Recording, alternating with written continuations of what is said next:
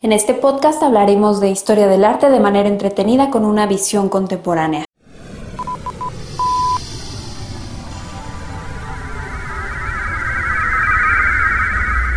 Sepultar el pasado.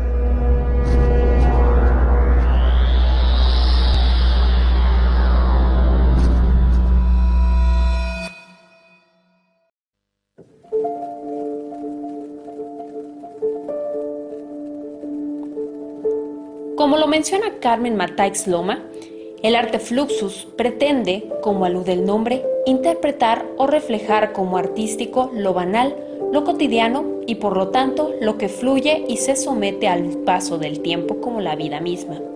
Fluxus fue ese movimiento neodadaísta que surgió como reacción paralela y en oposición a los principales movimientos internacionales como el arte pop, el nuevo realismo europeo y el minimalismo estadounidense.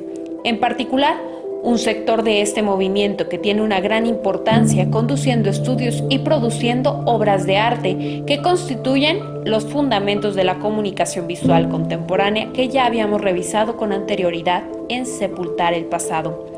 El día de hoy hablaremos de una de las formas en las que se conecta con México.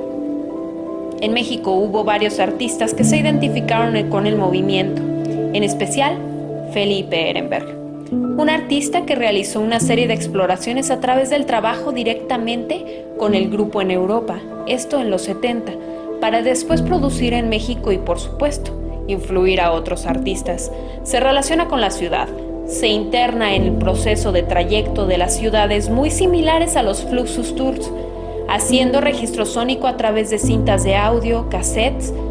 La obra se tituló A Date with Fate at the Tate Tube on Outs. Consistió en un recorrido por el sistema de metro de Londres de 17 horas 50 minutos que realizó en colaboración con Rodolfo Alcaraz el 8 de octubre de 1970. Una de las características del arte contemporáneo y sobre todo una de las principales exploraciones que hace Felipe Ehrenberg con su obra es el archivo, ese registro que se hace de las piezas como un testigo y un testimonio de lo ocurrido como parte de la pieza, como una construcción constante que en cada una de las reproducciones la obra se sigue construyendo y decodificando, así como produciendo la desmaterialización del objeto artístico. En la exposición de reverberaciones, Arte y Sonido en las colecciones del MUAC en 2019, se exhibió parte del archivo de este artista, propiedad del Museo Universitario de Arte Contemporáneo.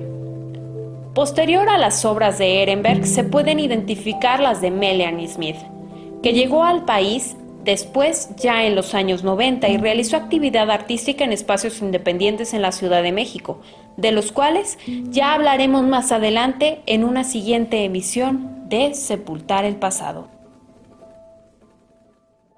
Sepultar el pasado. Desde el Museo Espacio del Instituto Cultural de Aguascalientes.